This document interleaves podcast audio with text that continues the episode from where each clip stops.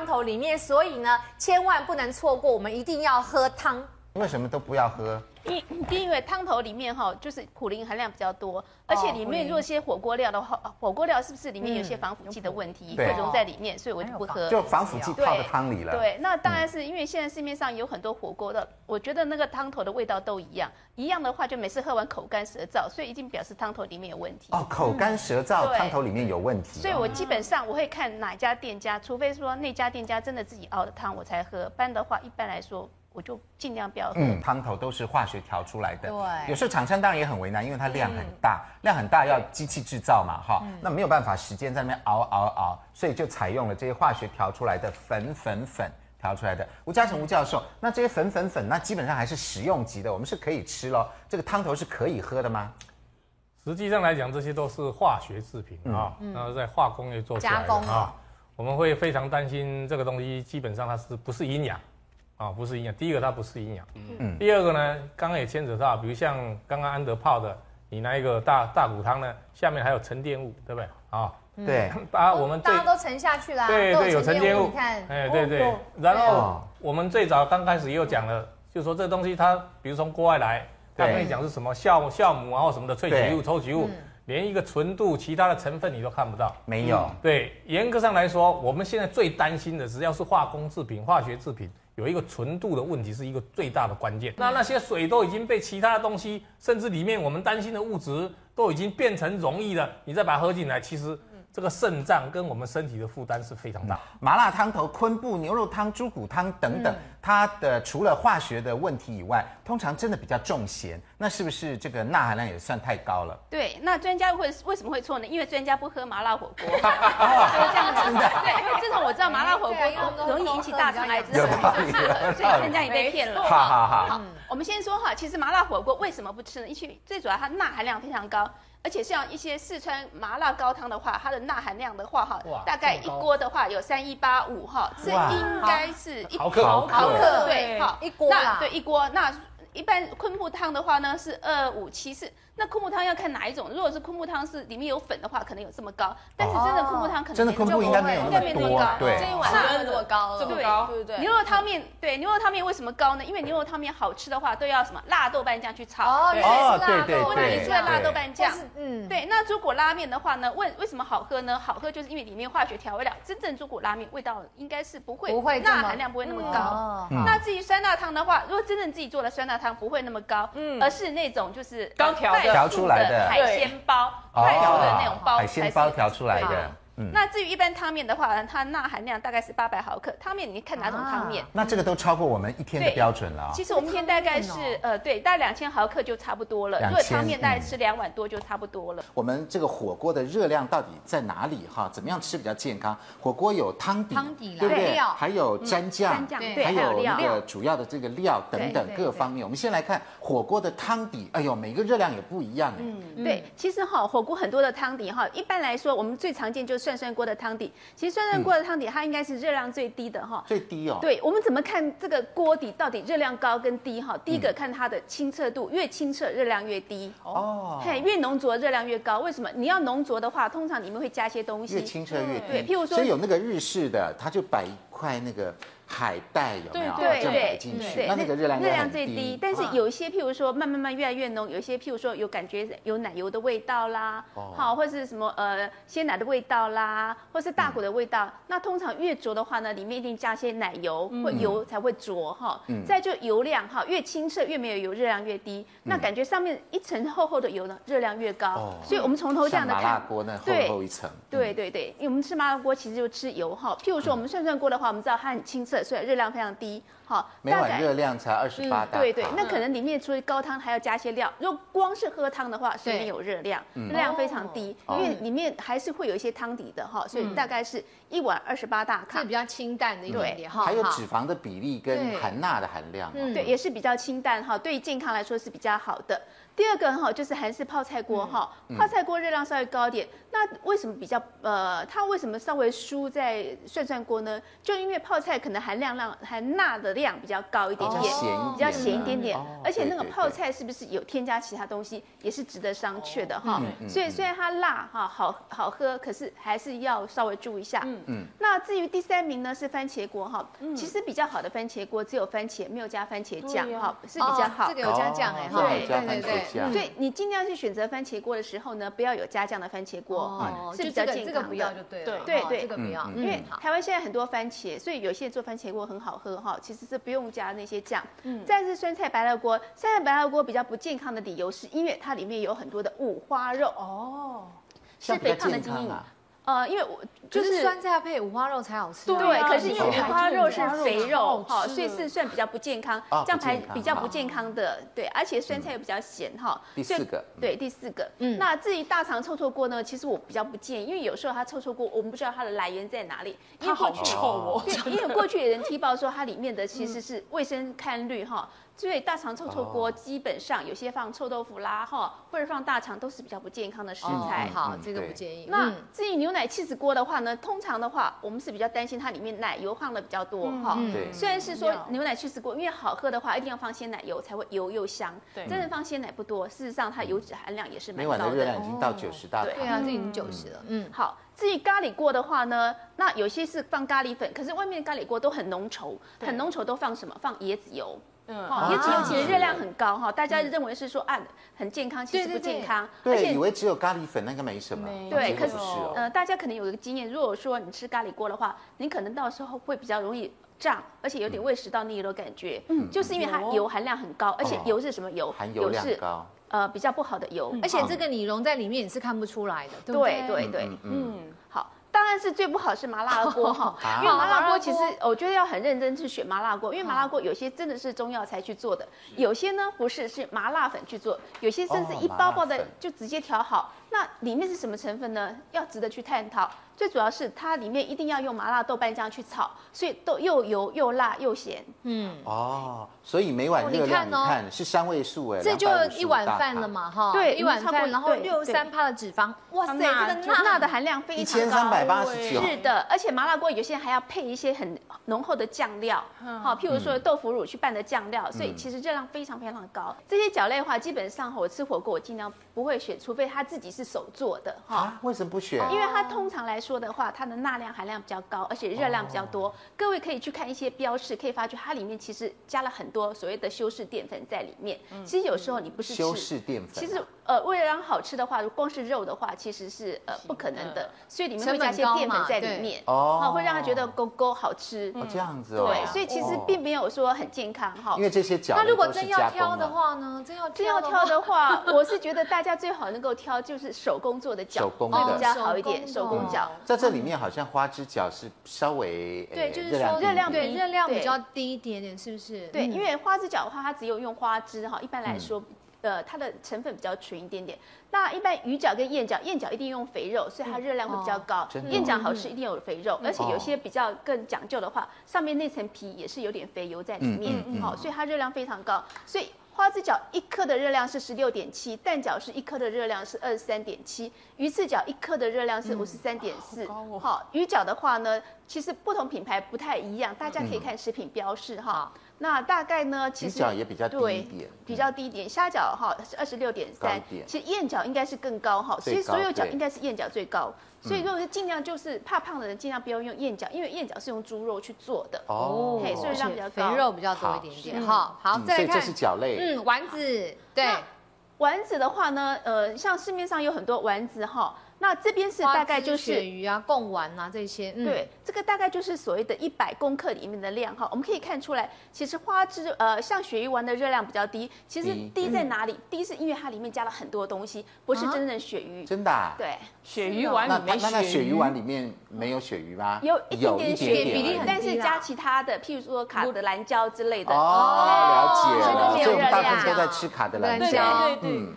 那这里面我看贡丸的热量最高，这也是因为是猪油跟猪肉做的。对，因为贡丸好吃一定要油，哦，所以就是要肥肉去做的，而且真正好的贡丸，它是是其实后腿肉慢慢敲，然后一段一一些肥一些肉，然后慢慢敲，敲到好才是做的好的贡丸哈。所以它当然油的比较多，像其实像藤布拉的话呢，目前藤布拉很多都是修饰淀粉或者是卡德兰胶去做，所以没有真的哈。像鱼板也是一样，不少多少。对对。所以其实我建议大家尽量不要选择这些，而且这些有些可能会有一些防腐剂或是其他的，防腐剂可能没有，可能会有其他的呃添加物的问题。像这些呢是主食跟豆类的。话呢，哈，譬如说有冬粉、面条、猪血糕，通常我比较不建议大家用猪血糕，哈，为什么？可以冬粉跟面条，大家还可以选，哈，面条大概是。猪血糕的制作方式跟成分嘛，哈，对，是这样猪血，因为猪血糕可以放的比较久的话，大家知道说一定要放些东西才能放的比较久。哦，了解了解了解，而且会生看绿。老师，那这张表里面真的能够看的原貌，就像你这边是只有玉米，其他都没有啦。对，玉米是豆豆腐跟豆腐可以。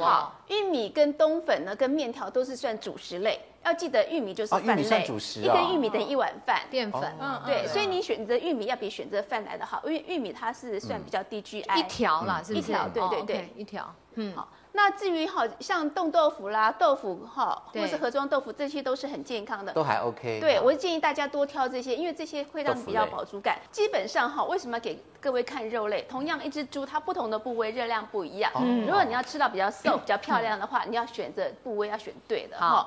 譬如说哈，像瘦肉哈的话哈，呃，应该这是前腿瘦肉的话哈，一百公克是一百一十七大卡。好，那大里脊的话呢，什么一点点油花的话呢，大概是一百公克一百八十七大卡。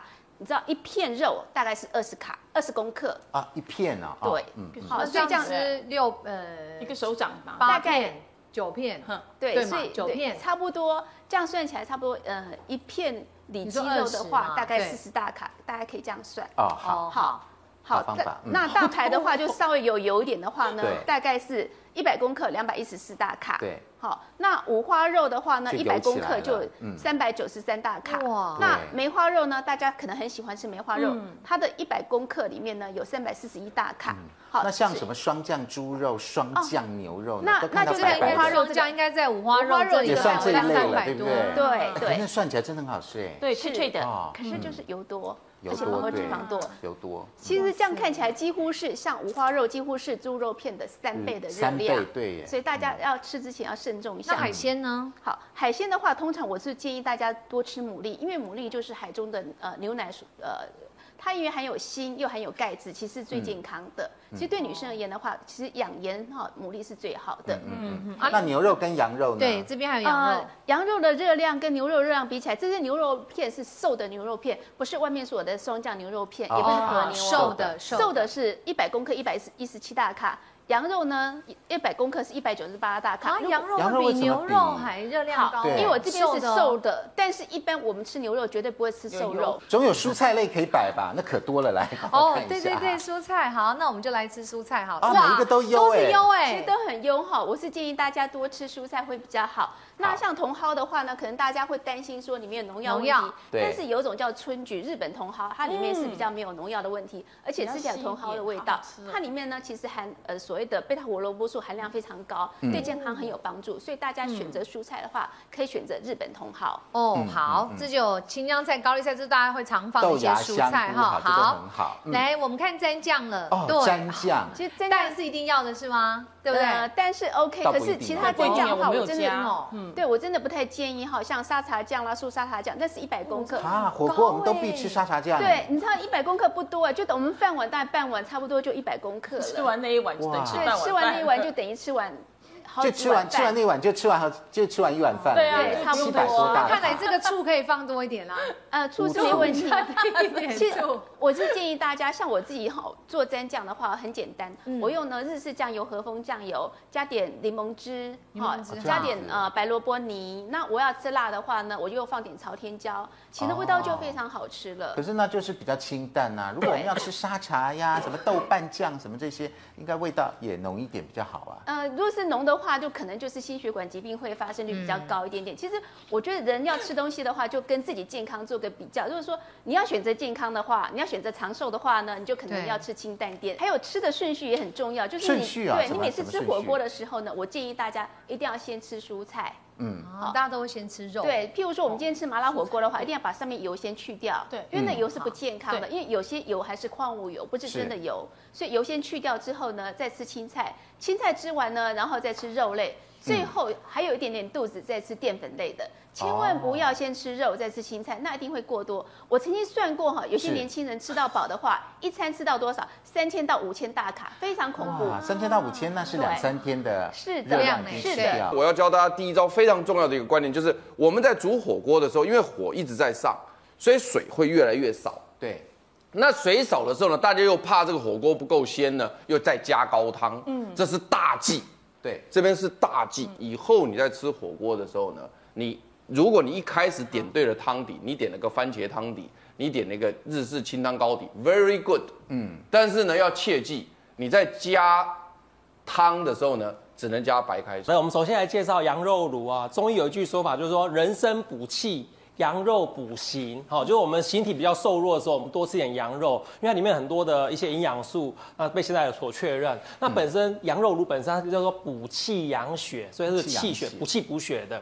还有就温中散寒，它的含义就是说你肠胃功能比较弱，那我们适量补充一些羊肉，从消化系统让你的营养素能够吸收。所以羊肉是寒的，不是热的。不是，它可以温中散寒，就是把你的身体的寒气，对手脚冰冷啊，肠胃比较虚寒，哦，做一个调理。它本身它可以就暖肾助阳，它可以温阳的。比如说你身体比较虚弱，尤其天气一冷就腰酸背痛，那古人认为说它可以补肾哈、壮膝哈，对你的腰膝疼痛有帮助。那对我们的。帮助我们的消化，因为它里面有些呃，我们的氨基酸啊，营养素都有对我们的肠胃系统有帮助。那事实上对气管也有帮助。哦，古代人的咳嗽气喘啊，没有抗生素啊，没有扩张剂，他吃点羊肉对他体力帮助是有很有帮助，嗯、对咳喘是有帮助的。哦、好，那现在医学有发现，我们羊肉的肉热量的确是高于牛肉，嗯、可是它里面的脂肪，事实上它跟脂肪只有鸡鸭鱼肉这一些一半不到而已。哦，它本身脂肪量是比较少的。好，刚才我们的营养师有提到。就是说它热量是比较高的，对我们的呃心肺功能是有帮助。它而且它的铁质是我们的猪肉的六倍，嗯嗯，还有它的营养素是很高的，而且对我们的造血机能啊、血液循环啊、扩张血管是有帮助的。尤其它其他的这个钙、铁、磷啊这些微量元素也是蛮多的。所以总之，我们羊肉呢是对我们贫血啊、血虚、肺部的疾病，只要是虚寒性的。都很有帮助，都需要有点帮助。对，就是说，因为它性味是甘温的，哈，它所以是寒性体质比较合适。那鸭子呢？鸭子的部分，哈，它本身在古籍它是写干冷为毒，好，它知道是有干比较寒凉的，它本身是很适合夏天的。嗯，那为什么现在我们冬天，我们现在冬天为什么还是很适合吃这鸭肉呢？因为我们现在都晚睡。然后属于耗气耗血，啊，这火气上来的，所以鸭肉本身是一种比较干凉的。因为我们这里面提到的红面番鸭，在古人认为心主血，那红是跟心有关，所以古人发现它是可以补血的。嗯，它它本身它的肉质很鲜红。哦，它本身的在现代医学有提到说它是药效里面是最温补的，所以刚刚我们有提到，他说是滋补的圣药，鸭肉是蛮合合适的。这样子哦。对，我们的这个家禽类的鸭肉是很好的滋补圣药，基本上你光吃鸭肉是不会上火的。嗯，对，那就是说它本身可以加一点姜啦，帮助它的温热性，就是寒热。鸭肉的比较偏寒，然后加一些呃姜啦、酒啦，这个温热的，那目的就是让我们的气血畅通。然后能够疏肝，这个疏肝的意思，并不是说对肝脏发炎，它强调是说你呃容易紧张熬夜的人，那你吃点鸭肉，它可以放松自律神经，因为它里面很充分的 B 群啊、维生素 E，哦，对我们的这个呃上火这一块是有帮助的，所以它也是来帮助我们的消化系统，然后我们的血液循环，还有对我们的手脚比较酸麻胀痛的啊，比如末梢循环不好的哦，并没有一些神经病变的，属于循环这一类的。还是跟我们的羊肉一样，只要你身体是属于，呃，胃部功能是属于虚寒性的，都相当有帮助。那听起来这两个都很好哎、欸。对，那这个。羊肉跟鸭呢，总之就是羊肉比较温，适合寒性的体质。对，那鸭肉哦比较这个凉，那适合热性的体质。哦，那都坏在一些其他的一些调味料这一些东西。这家料它也没有公布它的秘方是什么，那我们怎么知道哪一种适合我们呢？要去吃了才知道吗？的确哈，只要说刚才我们提到的火锅也是一样的概念，只要说是它清淡的这些家禽类的鸡鸭鱼肉这些上都是蛮健康的营养素，并不是呃羊肉跟鸭呃特别不。适合哪些人，除非你的体质很明显的寒热，这个很明显的，不然一般都是很适合我们肠胃比较虚弱、身体比较虚弱，嗯、包含产妇啦、嗯、生病以后的啦，或者做手术的病人，我觉得都还蛮适合这些。其实他们都有一些小小不同的秘方哈，像羊肉炉，羊肉当然要啦，可是它的秘方不同在哪里？羊肉炉它要当归四钱、黄芪、肉桂，还有熟地、陈皮、川穹、枸杞。桂枝，所以我们大部分羊肉炉吃到有些很重的桂枝的味道，有，没有哈？那、嗯、还有炙甘草的味道也有，还有红枣、米酒、酱油。那有一些呢是不放酱油的，因为它会拿当归跟桂枝把它作为它的颜色的底色就好了。嗯、对，然后还有加糖跟盐。所以羊肉炉里面都是中药、嗯，对，都是中药味居多。好，那我们看姜母。鸭，请大家还是要讲姜母。姜母鸭，不是姜公鸭哦。对，对，然后它就是红面番鸭二分之一哈，差不多三斤。重点在老姜片要一大碗。老姜片因为生姜生生的嫩姜，讲三年以上，对，它会没有姜黄素，会很少，没有用的哈。还有麻油要二分之一碗，米酒、中药材有什么呢？你看我们就少多了，当归、党参、枸杞、红枣。川穹、黄芪跟桂枝，差不多啊。对，可是这个部分有一些厂家他不太愿意去加，他只会重点在加在这一块。麻老姜跟麻油下去煸，就用老姜跟麻油下去煸煸那个老姜的味道，因为这个有时候要适合人的体质来吃。而且每一家，我想它姜母鸭的那个料的那个配方大概也都不太一样。对，而且你看，基本上大家都说是中药材多少多少名贵中药材十几样的，都不晓得是。大家可以分辨一件事，就是如果它的汤越清澈，原则上它不太会加当归。中药就比较少。对，当归这个，因为当归颜色加下去就会黑了。哦，就深了。对，哦，了解了解。对，其实姜在我们中医的应用是蛮广泛的。大家有时候在给中医师开药方，发现呃生姜几片啊，哈红枣几颗。那姜本身可以让我们调和我们的药性，对我们的肠胃的吸收是有帮助，因为它可以促进我们的消化液。那姜本身一般来是作为虚寒性的胃痛。有时候天气一变天的时候，就是胃在抽筋啊，然后胃又胀起来的感觉，就是虚寒性的哈，怕冷的这一类。那一般来说，我们中医的姜呢，会跟这个叫半夏，我今天有带来叫半夏，半夏，对，然后会加陈皮，就柑橘类的陈皮，因为陈皮本身也帮我们的消化液、唾液有帮助。治疗一种属于慢性胃炎，那它本身也是偏于虚寒性的，可能长期吃一些抗生素啦，一些制酸剂，那觉得哎时好时坏，有时候你可以搭配专业中医师来开一些以生姜为主的来调和你的肠胃。嗯、那第二个我们可以。呃，像天气冷呢，我们比较容易怕冷，是不是女孩子会经痛啦，手脚冰冷，我们可以用一些外用的，用姜跟葱，还有一些盐巴，我们给它炒热，给它热敷。热哦。对，热敷。我今天也有带这个。真的啊，炒热来热敷那一包是不是？啊，对，我们把它做成这种热敷包，哈，用布把它包起来，然后。里面药材，你可以用加一点葱、姜、也食盐，那给它炒热或微波，那给它放在我们的肚脐下面四寸，叫丹田的地方，关元穴。就在它热热的时候。对，哦，那手脚热完了可以卤羊肉吗？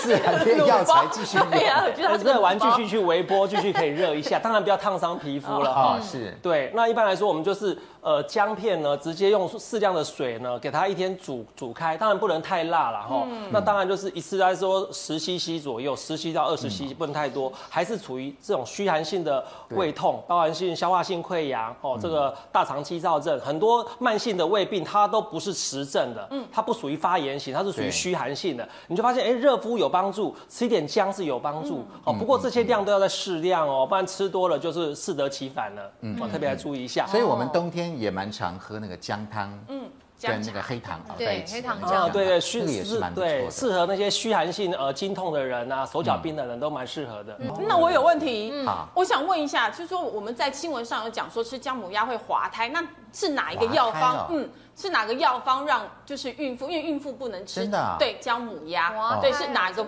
药方让它会滑胎的部分？川穹，对川穹会，对中医的川穹它是辛温动气哈，对耗气动血，所以川穹本身它是中医是头痛必用的药。哦，是头痛药。对，中医中医是川穹是必用的一个，川穹是一个。所以您就是说孕妇的话，姜母鸭就建议。对，只要能够扩张血管的，可能就对我们的子宫收缩就会有影响了。两个都有。那你看羊肉里面有，羊肉里也有。所以所以想要怀孕的女生就吃涮羊肉就好，不要吃羊肉。羊肉的热量好像比较低。红面番鸭的热量比较高，对。可是呢，问题是出在哪里？我们一般我们吃红肉番呃红面番鸭的时候呢，我们有没有吃皮？很多都不吃皮，所以不吃皮只吃肉的话呢，它其实热量是比较低的。哦。嘿，不过羊肉有个特色就是说，它里面含铁质非常高。对。如果说女生有贫血的话呢，倒不妨吃羊肉哈。那羊肉里面也也有肉酸，所以真的是很虚寒体质的话，就可以选择羊肉。那至于这两个呢，有个特色，就是如果说有心血管疾病的人，我真的建议你们尽量还是选鸭会比较好。为什么呢？因为鸭肉脂肪是单元不饱和脂肪酸。羊肉是红肉，红肉的话呢，其实是呃饱和脂肪酸，比较容易引起心血管疾病。因为鸭只有两只脚啦，羊有四只脚，四只脚，一个红肉，一个红肉，红肉一个是脂肪的部分是好的。对对。